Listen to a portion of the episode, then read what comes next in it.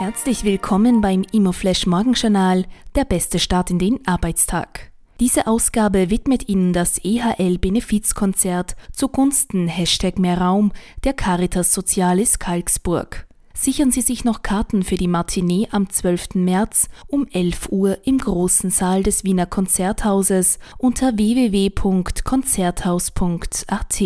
Heute ist Donnerstag, der 23. Februar und das sind die Schlagzeilen. Metaverse für Umdash. Die Umdash Group, ein Unternehmen im Holz- und Metallverarbeitenden Bereich, engagiert sich im Metaverse. Das Unternehmen verfolgt das Ziel, die Metaverse- und VR-Leistungen speziell für den Handel anzubieten und will sich dabei als Experte in der Gestaltung und Schöpfung virtueller Räume positionieren. Die spannendste Meldung heute.